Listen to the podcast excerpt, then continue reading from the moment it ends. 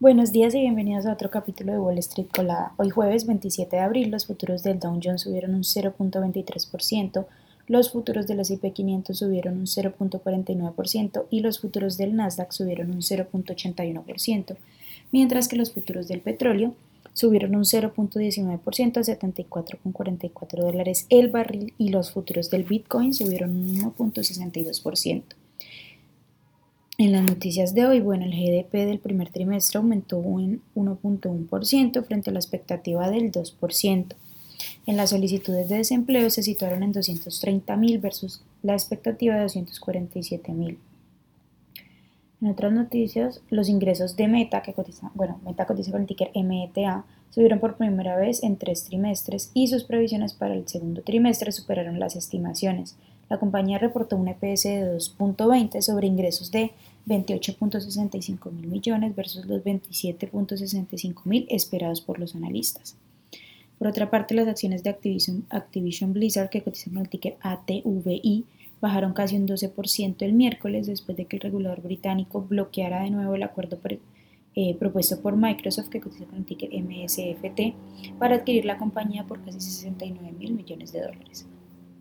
Walt Disney, que cotiza con el ticker TIS, presentó una demanda contra el gobernador de Florida, Ron DeSantis, afirmando que se ve obligada a defenderse de un Estado que arma su poder para infligir el castigo político. La empresa alega violaciones de la cláusula de contratos, la cláusula de expropiación, la cláusula del debido proceso y también la primera enmienda. En otras noticias, los ingresos de American Airlines, que cotiza con el ticker AAL, aumentaron un 37% en los tres primeros meses del año. La compañía reportó un EPS de 0.5 sobre ingresos de 12.19 mil millones versus los 12.20 mil millones esperados y también mantiene una previsión optimista para la temporada de verano.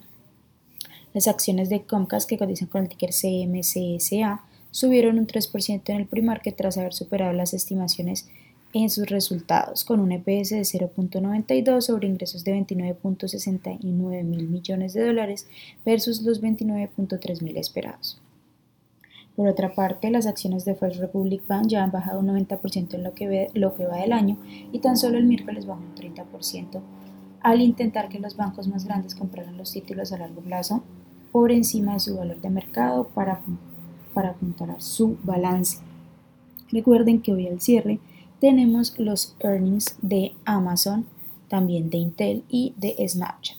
Esas son las noticias que tenemos para hoy antes de que abra el mercado.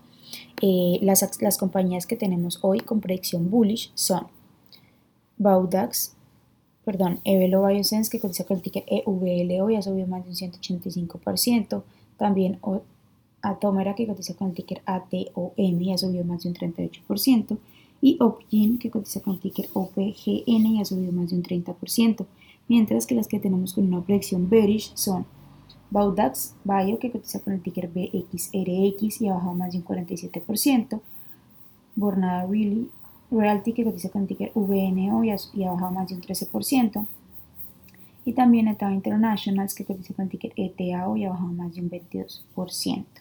Les recuerdo que pueden encontrarnos en todas nuestras redes sociales como arroba y también visitar nuestra página web www.spanglishtrades.com para que no se pierdan ninguna noticia ni actualización del mundo de la bolsa de valores en español. Gracias por siempre acompañarnos y escucharnos. Los esperamos de nuevo mañana en otro capítulo de Wall Street Colada.